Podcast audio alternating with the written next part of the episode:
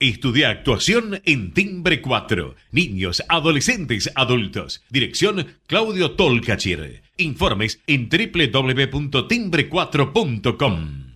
Proba Viaggio Expresso, el café 100% natural en cápsulas compatibles. Compra online en tiendaviaggio.com.ar. Con envío a todo el país o en su boutique ubicada en Salguero 2626 Palermo. Viaggio Expresso el verdadero sabor del buen café.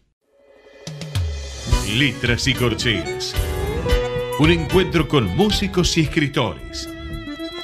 Una hora para disfrutar de canciones y textos contado por sus autores. Letras y corcheas. Los jueves de 22 a 23 con la conducción de Hernán y Mario Dobri.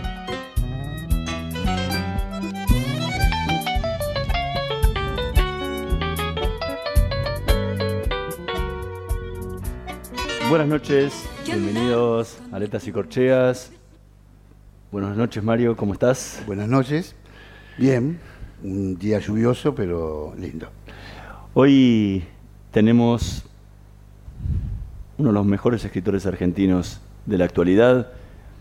Eh, ha escrito casi 50 libros entre novelas, libros de cuentos para adultos, adolescentes, eh, y además es, es un periodista de, renombre que ha trabajado en, muchísimos medios desde, sus 25 años. Eh, entre todas las cosas que es, yo pienso que es un gran pensador argentino. O sea, que nos piensa a nosotros desde un punto de vista no solo erudito, sino emotivo y, argentino, podemos decir, ¿no? Eh, bueno, eso es lo que... Y que le ha agregado aparte a, su literatura mucho la visión judaica, aparte de la visión argentina. Como es un argentino, debe ser lo que uno es, ¿no? Marcelo Birmacher, muchas gracias por acompañarnos esta noche. Muchas gracias por la presentación, muy hospitalaria y como bien dijo Mario, el día es lluvioso, pero de todo modo bonito eh, eso yo lo aprendí en mi programa en High. Cuando llovía, decía, un día lluvioso no tiene por qué ser un, día feo. La lluvia, dice González Tuñón, comprendimos, también era hermosa. Es que tiene, y, tiene, y, y, muchas veces te, te, remite a pensar, porque te, te, hace quedar adentro, ¿no? Y que... Y Vos sabés que mm, recuerdo en uno de mis trabajos eh, el programa PPT con la Nata, eh, no me acuerdo qué programa había coincidido con unas inundaciones brutales, creo que fue las inundaciones donde murió tanta gente en La Plata. Y yo escribí uno de los, que no era un chiste, porque a veces yo escribía reflexiones, que una de las peores cosas que tenía, eh, bueno, por supuesto saliendo de la tragedia de, los muertos, de, de, la inercia de esa tragedia, era que uno ya no podía ver la lluvia de manera romántica cuando la lluvia le hace daño a alguien, ya no la puede disfrutar, que es uno de los grandes problemas que tienen los fenómenos climáticos. Por ejemplo, yo hace poco, bueno, este sábado escribí eh, mi cuento para Clarín sobre la sensación de tsunami que provoca la cercanía de una mujer que te resulta deslumbrante. Y ese prolegómeno que se levanta algo levemente del piso, el viento agita muy suavemente las hojas, pero está por venir una catástrofe que va no solo a modificar todo, que va a arrasar con todo. Y entonces el tsunami, en la imagen, es algo muy poético, pero el efecto real que tiene sobre las personas te prohíbe cualquier poesía al respecto. Eh, la naturaleza y el hombre interrelacionan siempre entre sí. Entonces cuando el hombre interrelaciona de una forma con la naturaleza, también la naturaleza en la misma forma le contesta. Y estos casos graves que suceden, a veces eh, la naturaleza invadiendo los sectores del hombre y provocando grandes mortandades o destrucciones masivas, es por esa interrelación, común a lo largo de todos los tiempos. Pero lo más importante es que la naturaleza, la vida sigue viva, porque eso es lo importante, porque siempre van a suceder estas cosas, eh, son inevitables porque así son. ¿no? Ahora, de todos modos, es interesante tu reflexión, eh, es una relación asimétrica, porque el hombre necesita de la naturaleza, pero la naturaleza no necesita del hombre. Y si bien no cabe ninguna duda de que nos hemos comportado terriblemente mal, por lo menos desde la revolución industrial hasta ahora, con la naturaleza, la naturaleza se ha portado de muy mala manera con nosotros desde mucho antes de que tuviéramos la tecnología para agredirla como la estamos agrediendo. Yo siempre pongo el ejemplo de los dinosaurios, que fueron exterminados, no sabemos en cuánto tiempo, pero sin haber provocado ningún efecto contra el hábitat, ni contra el ecosistema. Y un día las condiciones se volvieron adversas y desaparecieron. Y el hombre viene padeciendo los terremotos, los tsunamis, los diluvios, desde mucho antes de que agrediera la naturaleza. No obstante, no tenemos más remedio que portarnos bien como con la naturaleza, porque es como cuando estás manejando. No importa cuán mal maneja el otro, vos dependés de vos mismo para no tener un accidente. Finalmente lo que querés es no tener un accidente. Entonces, por más que estés rodeado de locos, como ocurre, de esos que hacen zigzag en la ruta, tu vida está únicamente en tus manos. En el otro ni siquiera puedes confiar. Ahora, la naturaleza y el hombre es lo mismo. El hombre modifica la naturaleza porque el hombre es parte de la naturaleza. La naturaleza no estuvo primero, primero estuvo la vida. Y la vida formó la naturaleza. El aire, el oxígeno, eh, la conformación del espacio, el espacio de vida, eso ha sido conformado por la vida, la vida en su generalidad. Y el hombre es parte de la generalidad de la vida. Así que modifica lo que luego va a ser utilizado por las próximas modificaciones de la vida. Eso es la naturaleza. De todos modos, eh, hay una distancia metafísica, inexpresable, inefable, entre el hombre y la naturaleza, que es nuestra suposición de que tenemos una autoconciencia. Y eso, por ejemplo, nos permitiría viajar a otro planeta y empezar todo de nuevo. Es cierto que también el universo forma parte de lo que definimos como naturaleza, pero cada vez se hace más evidente que no estamos atados a este planeta y que en un centenario, en un millar de años, tranquilamente podríamos destruir otro. Recién hablabas antes, cuando arrancaste, cuando arrancamos a hablar del tema de la naturaleza, hablabas de los cuentos que escribiste para Clarín. Sí. Como periodista tenés el ejercicio de saber lo que es un cierre, de que tener que entregar mañana una, una nota. Pero como periodista también vos escribís una nota sobre un tema que vas a cubrir y que trabajás sin... Pero vas a escribir sobre este tema. ¿Cómo haces para hacer eso con la ficción? De tener que tener un cierre para escribir y que se te tiene que ocurrir algo que está solamente en tu mente. Entiendo perfecto la pregunta y me la hago a mí mismo. Ahora, yo desde los 10 años me convertí en maratonista. Yo no tenía velocidad y no la tengo, pero sí tengo resistencia. Y me entrené para correr cada vez mayores velocidades. Es una sensación muy agradable la de eh, la, eh, el manejo de tu propio tiempo y de tu propia energía. Ver cómo alguien se apura y vos sabés que como la tortuga y la liebre, que vos vas a llegar, eh, él, te está ganando coyunturalmente, pero vos vas a llegar y lo único que te importa es llegar trotando.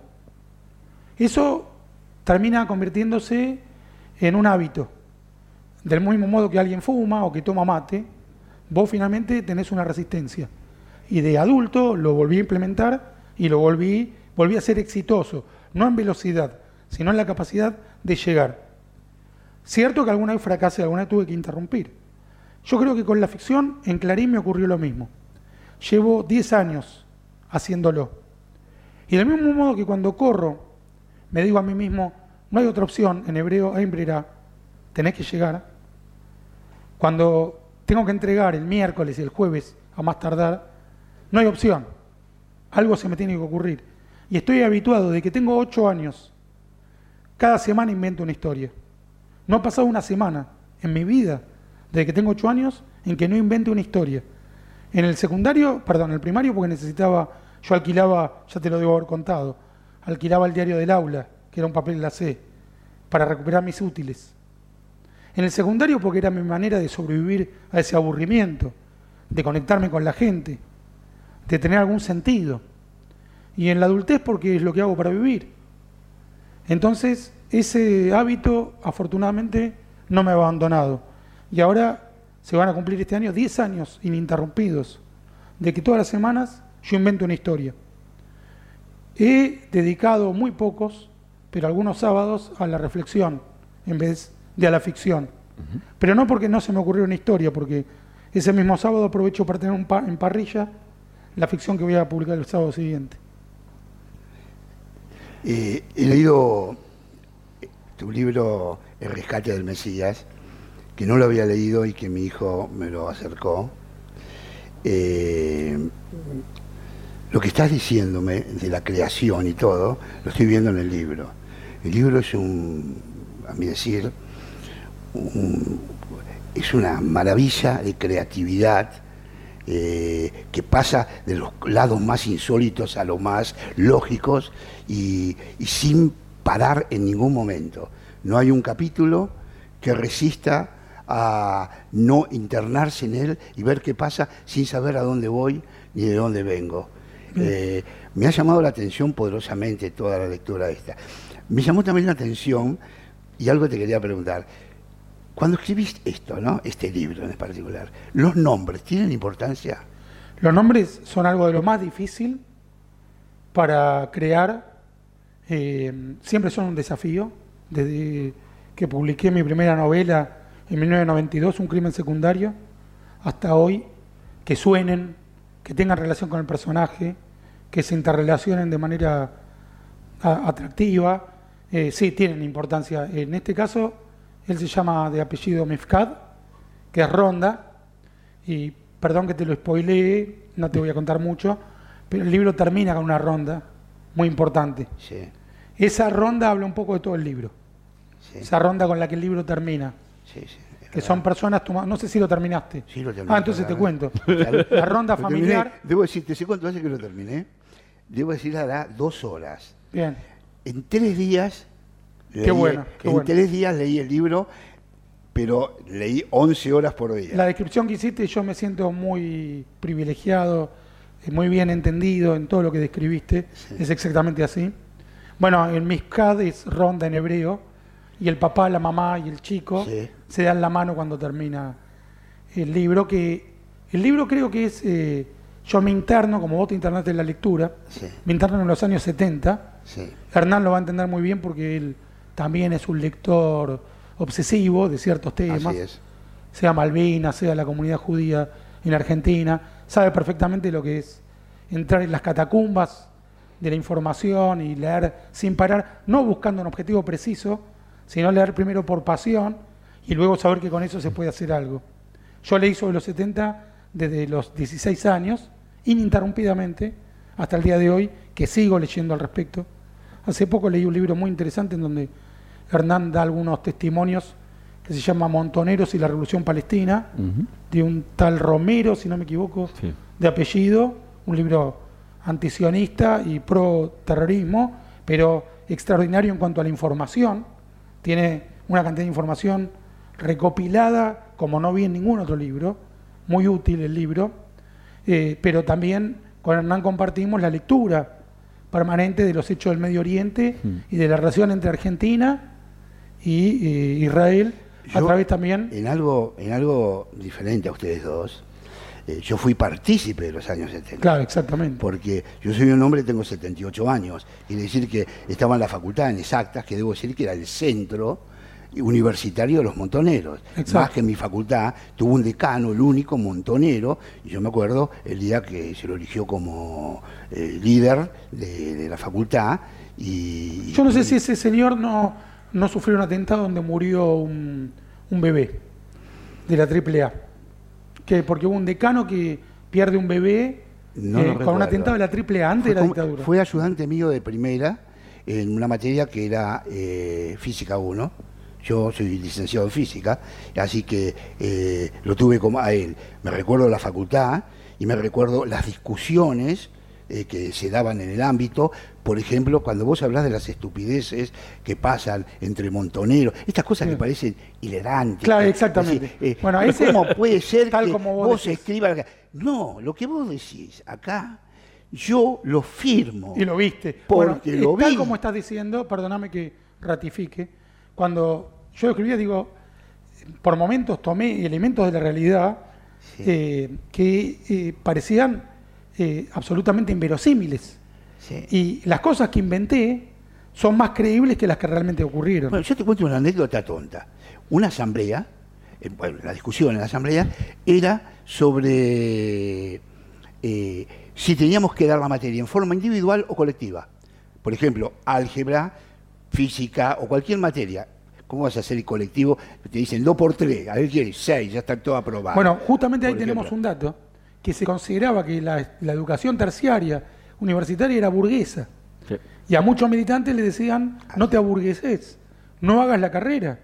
Eso lo cuentan distintos montoneros, militantes, yo los he leído decenas de libros autobiográficos, que estaba mal vista la enseñanza, el aprendizaje estaba mal visto. O la proletarización como un valor en vez de aspirar a mejorar, es reducir la capacidad adquisitiva. Sí, perdón. Vamos a, interrumpir un segundito la conversación. Vamos a escuchar el primer tema que tenemos preparado para este programa, Invocación eh, en la versión de Raúl Lucio.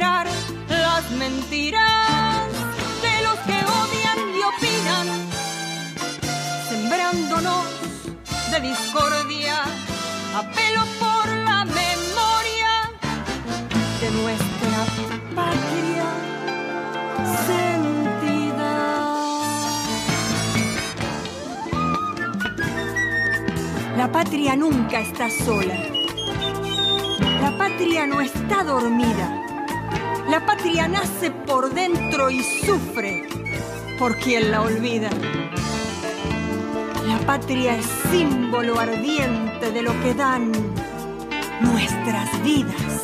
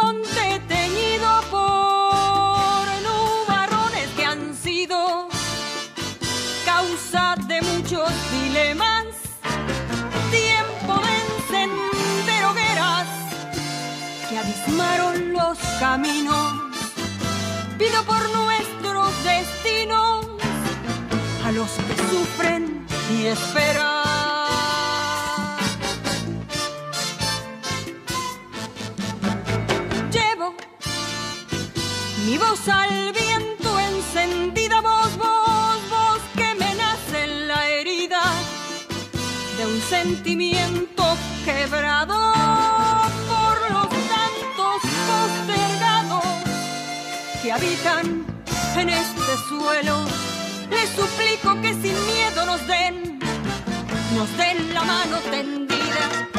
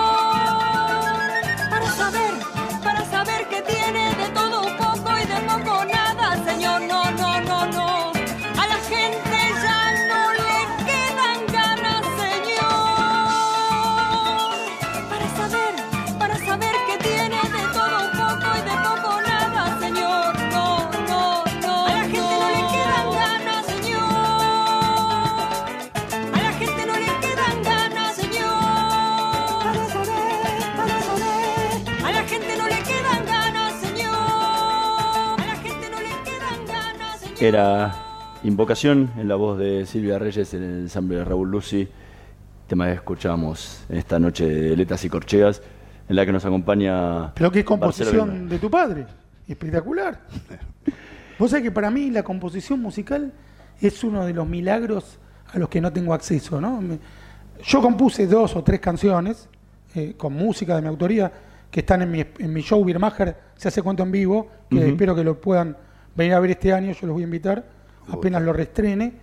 Pero cuando pienso en Gardel, ¿no? Cuando componía, viste que Gardel le componía cosas a Lepera y le dejaba papelitos en las teclas porque él no sabía escribir en pentagrama, eh, bueno, en Calamaro, en Fito Páez, en cualquiera de los que componen un centenar de canciones.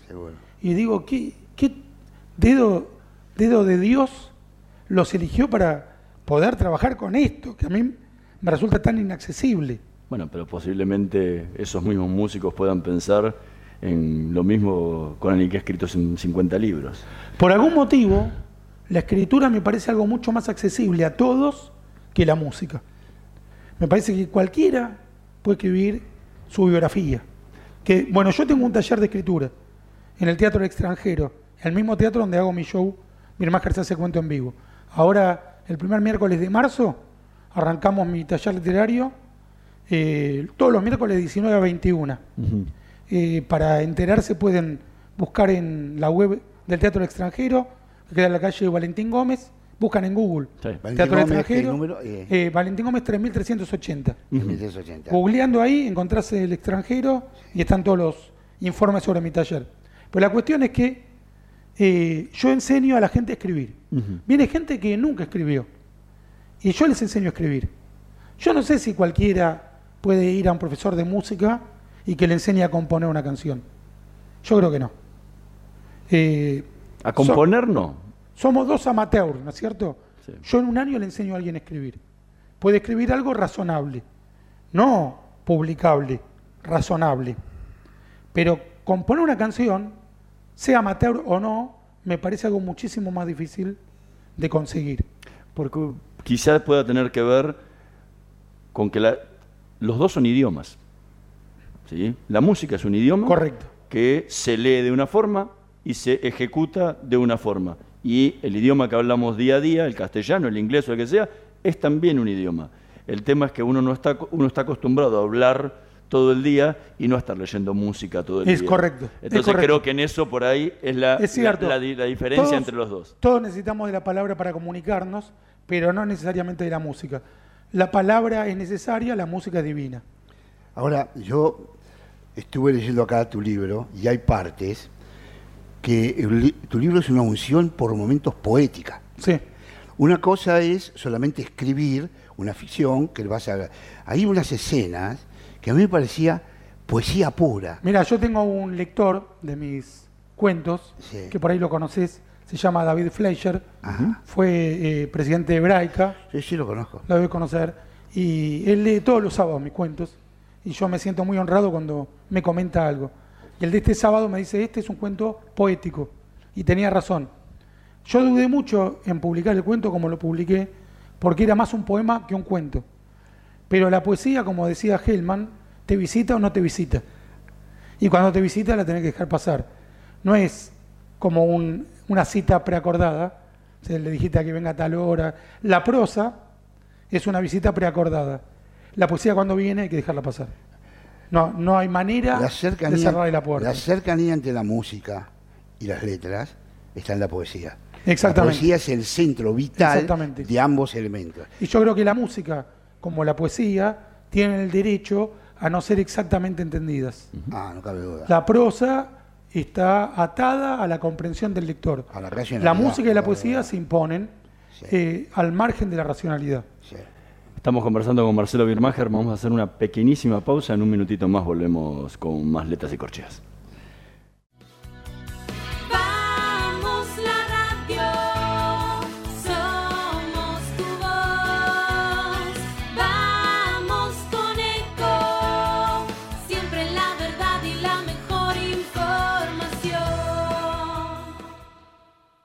Descarga gratis de tu celular la aplicación Ecomedios.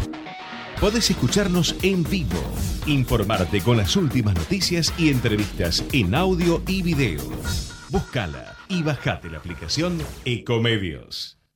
Podés vernos en vivo en ecomedios.com. Ecomedios.com. Contenidos audiovisuales. Conectate con nosotros. Twitter arroba Ecomedios 1220.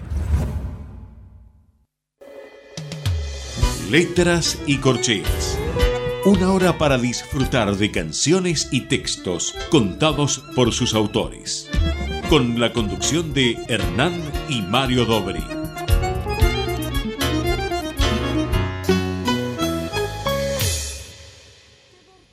Una sierva se enamoró de un tigre. Temía acercarse a su amado, eficaz cazador. Pero una tarde, decidida a morir devorada antes que de amor, se ocultó tras unos arbustos y cuando pasó el predador, le dijo a su amado enemigo, Tigre, te amo, voy a descubrirme y lo único que te pido es que, si no te gusto, me dejes escapar. El tigre, que ya había almorzado, aceptó.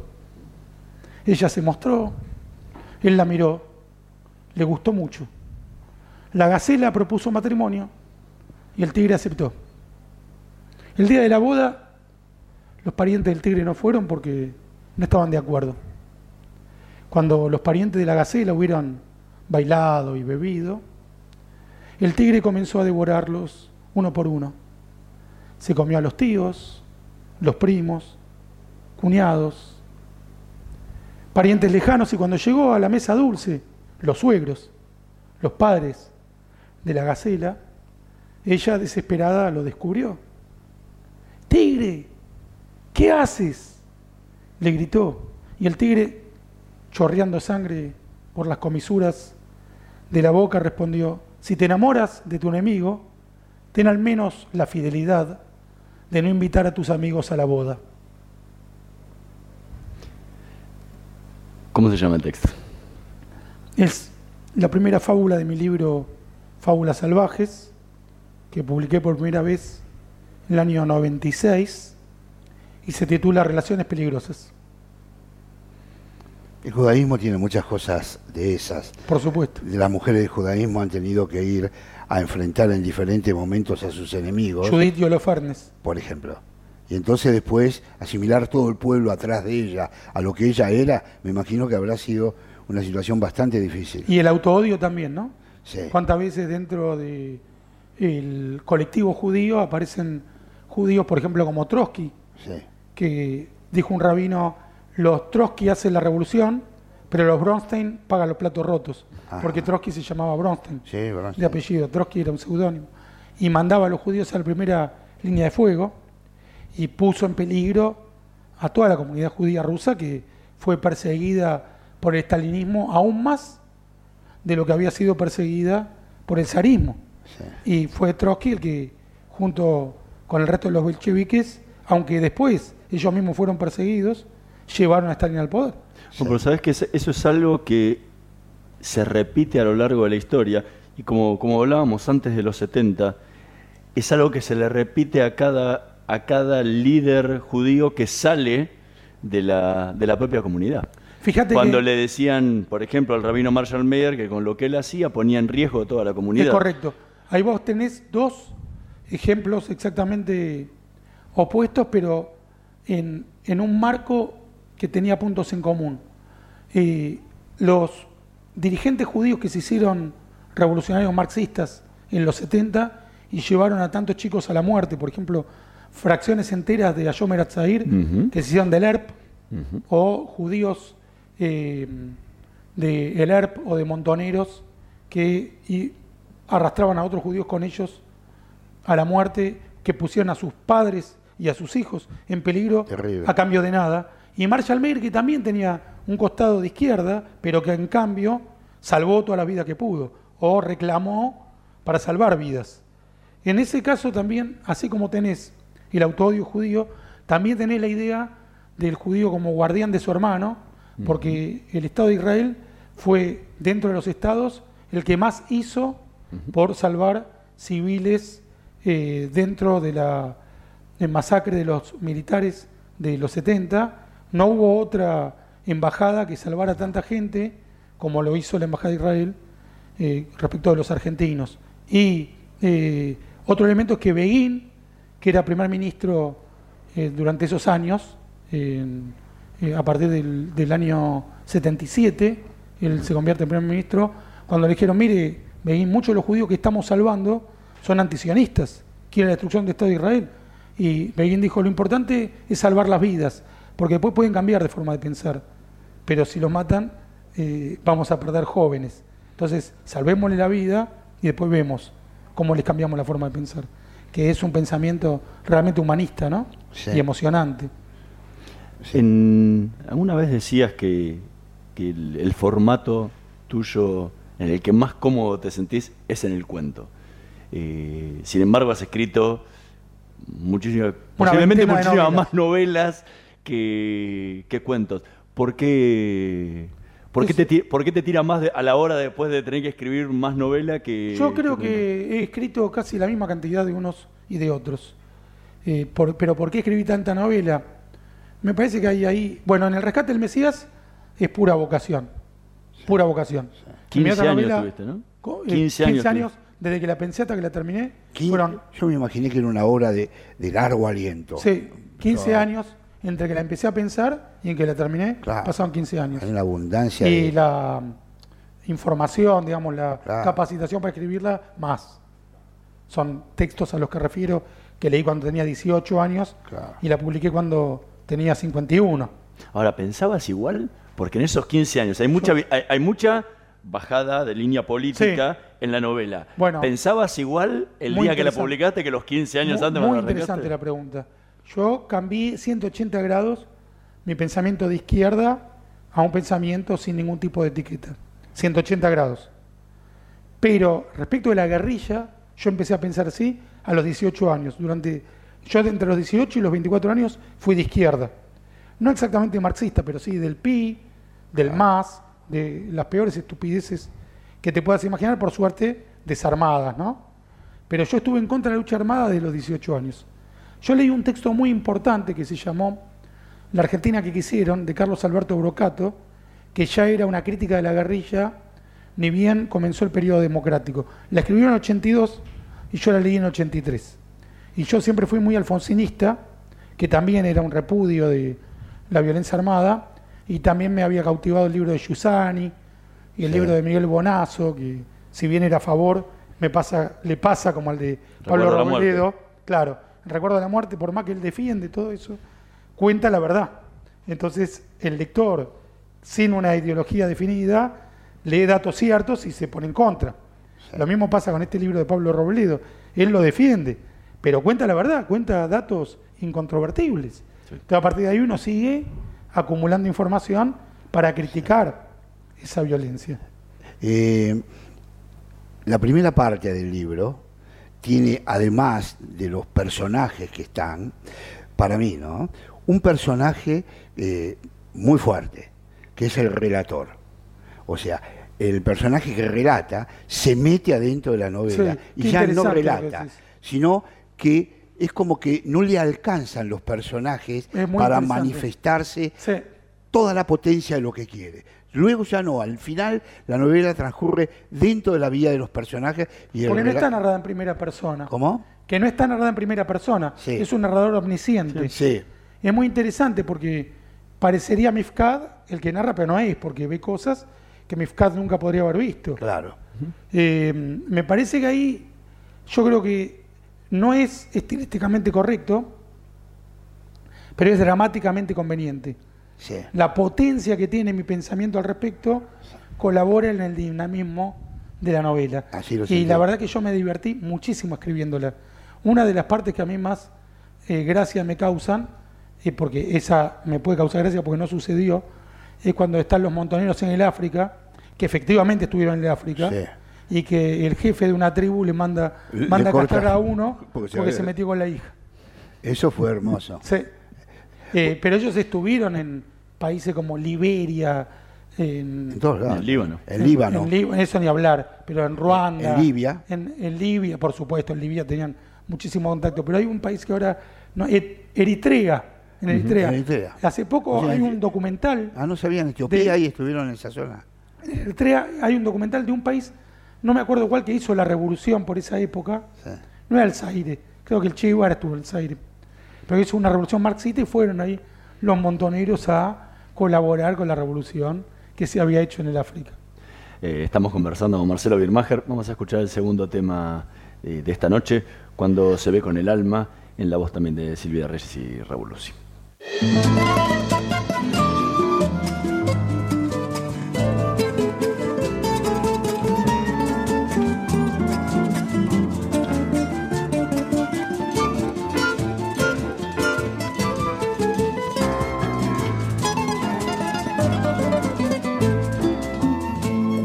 Se ve con el alma, se ven las noches perdidas noches que fueron la historia de nuestro amor y la vida, vida que tejió el camino que transitamos un día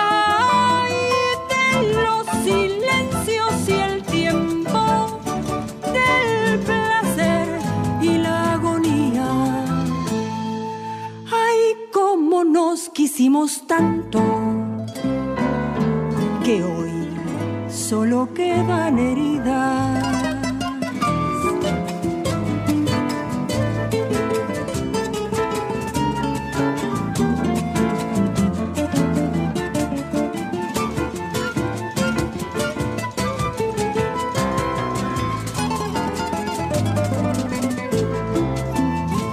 Cuando se ve recuerdos llaman a olvidos, desgarro de las pasiones, de las que fuimos testigos, te amé. Con todo mi cuerpo, devorando mis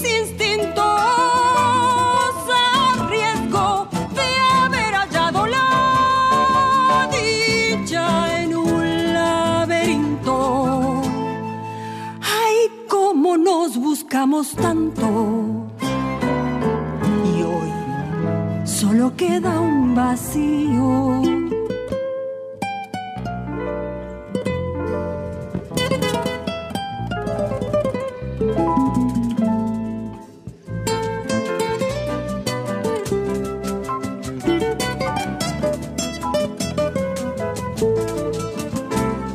tiempo que gira en el tiempo, de ausencia y camino, nostalgias de penas muertas, rencor de sueños vencidos. Ay, cómo nos negó el destino. que hoy ya no somos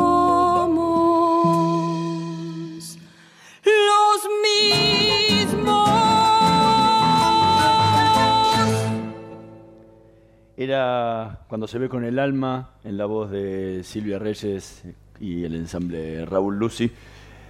Seguimos conversando con el escritor Marcelo Birmacher, seguimos hablando un poco de, su obra.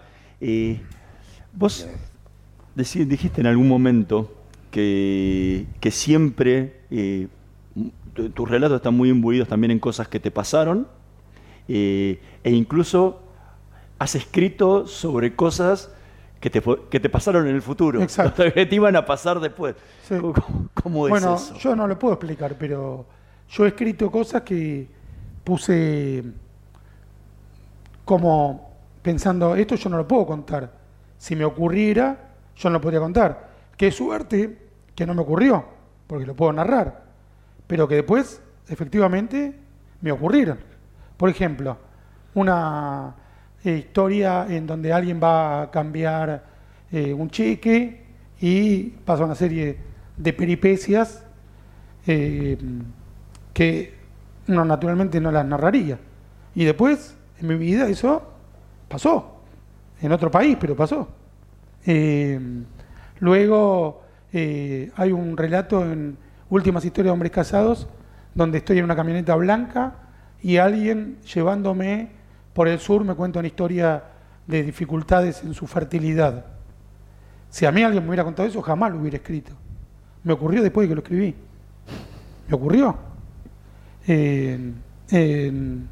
yo siempre que alguien me cuenta algo y me dice, esto no se te ocurra escribirlo, digo, mira, jamás se me ocurriría, no hace falta que me lo aclares porque... Pero yo he escrito cosas que después me contaron. Y no es una coartada esto, ¿eh? Realmente me ha ocurrido así. Sos como el escritor que va escribiendo, su propia historia. Mi historia y la de los otros que yo conozco también. Eh, hay un libro que leí hace mucho sobre eh, historias del futuro. lo recomendaba Borges en un momento dado cuando habla de la idea de que existe las cosas del futuro en el actual. Y, este autor relata un sueño que había tenido él en el África con la explosión del volcán de Krakatoa. Él soñó todo lo que pasaba. Ahí tenés el caso de Krakatoa que explotó antes de que el hombre agrediera la naturaleza. Bueno, pero eh, incluso... Clásico de, superacción de nuestra infancia. Bueno, eso lo soñó... Krakatoa al este de Java. lo soñó mucho antes, y lo soñó, mejor dicho, y tiempo después llegó al África donde vivía él la información y él vio eso. Entonces en torno a eso comenzó a escribir esto que vos decís. Sueños, que escribas el sueño, para ver si ese sueño luego se da, como si vos vieras una película que se está Pero a mí los sueños no me anticipan las cosas. Me las anticipan mis relatos, que son un intermedio entre el sueño y la vigilia. Claro. La invención es un punto de intersección entre el sueño y la vigilia. Entre el sueño y la vigilia. Vos decías que, que, escribís muchas cosas que te han pasado y que te han vivido. ¿Pudiste escribir algo sobre la muerte de tu hermano? No, yo le dediqué este libro a mi hermano. Sí, sí ya lo he visto. Pero hay temas sobre los que yo no puedo hacer ficción, eh, ni lo pretendo. Yo escribo, eh, escribí una nota para mi hermano poco después de su asesinato en Clarín, porque me habían llamado de todos los medios, me llamaron centenares de periodistas de Argentina y del exterior para que yo hablara sobre el tema y los primeros meses o días yo no podía hablar. Entonces me comuniqué por medio de mi artículo en Clarín. Después sí, para un medio israelí, para un medio catalán, para el diario El Mundo fui diciendo, respondiendo.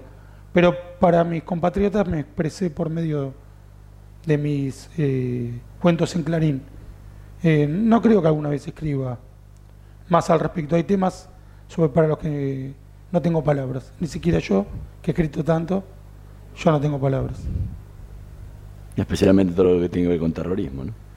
El, para el terrorismo sí, tengo palabras. No tengo, bueno, pero por ahí lo, lo, pueda llevar por ese lado. No las tengo para, el, dolor que yo sufrí. Para el hecho en sí del hermano, que sí. claro, no cabe duda. Lo que sí te puedo decir es que el, pueblo de Israel, justo en el evento en que mataron a mi hermano, que lo asesinaron y también asesinaron a un héroe que se acercó a socorrerlo, que nunca me acuerdo el nombre, pero está en, están juntos en un recordatorio en la puerta de Iafo, hay un cartel que los recuerda a ambos.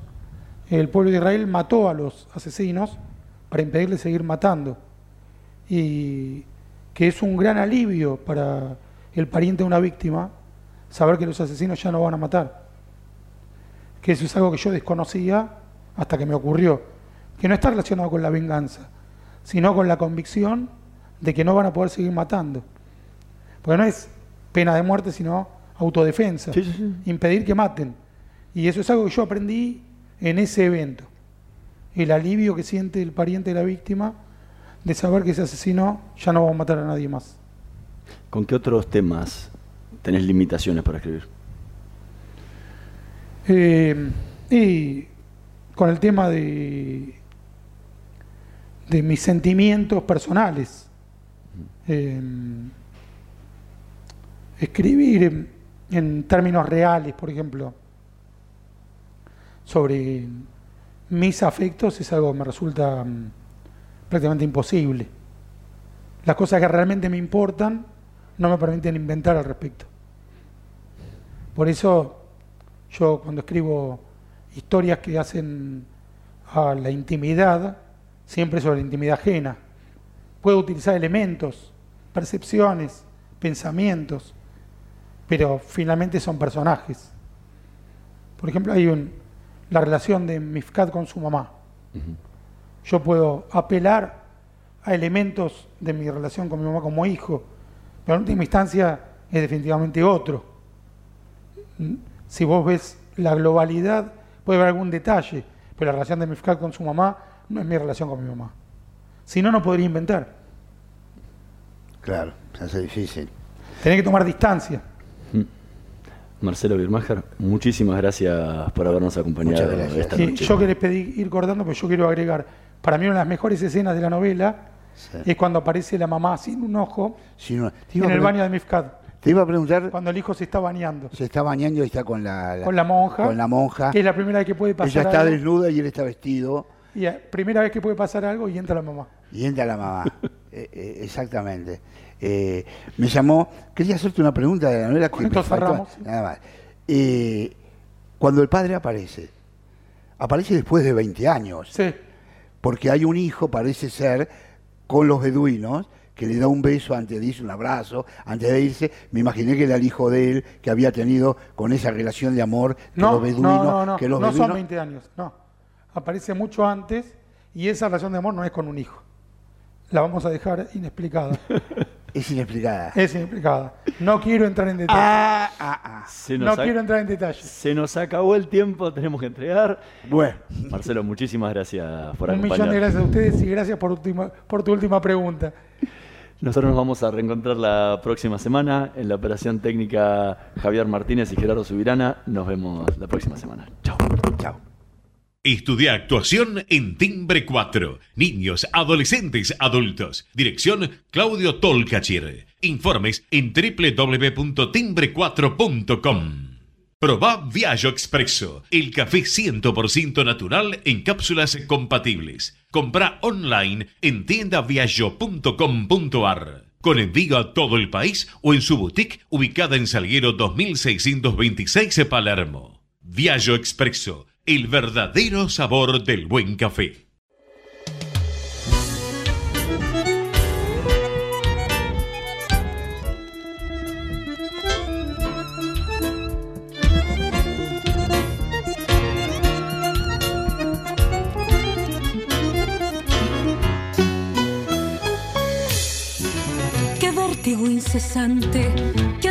Toda prisa, montada la cornisa y al borde del suicidio, amar a cuenta gotas en un delirio vano, corriendo a contramano, subida a la autopista, que fuga hacia adelante, cerrada mis silencios, jugándole al presente y haciéndole gambetas, mirar la calle enorme como una puerta abierta donde la gente corre sin pausa y sin presencia.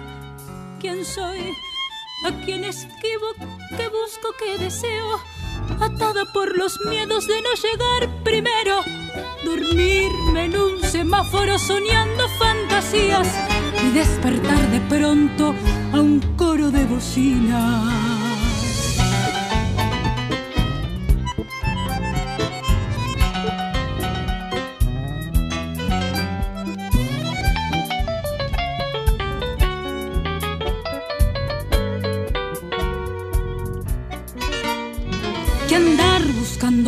De sueños desvariados, colgada a los anhelos y al borde de la cama, sentir que se desgrana mi vida en un segundo, metida en lo profundo del día que no acaba.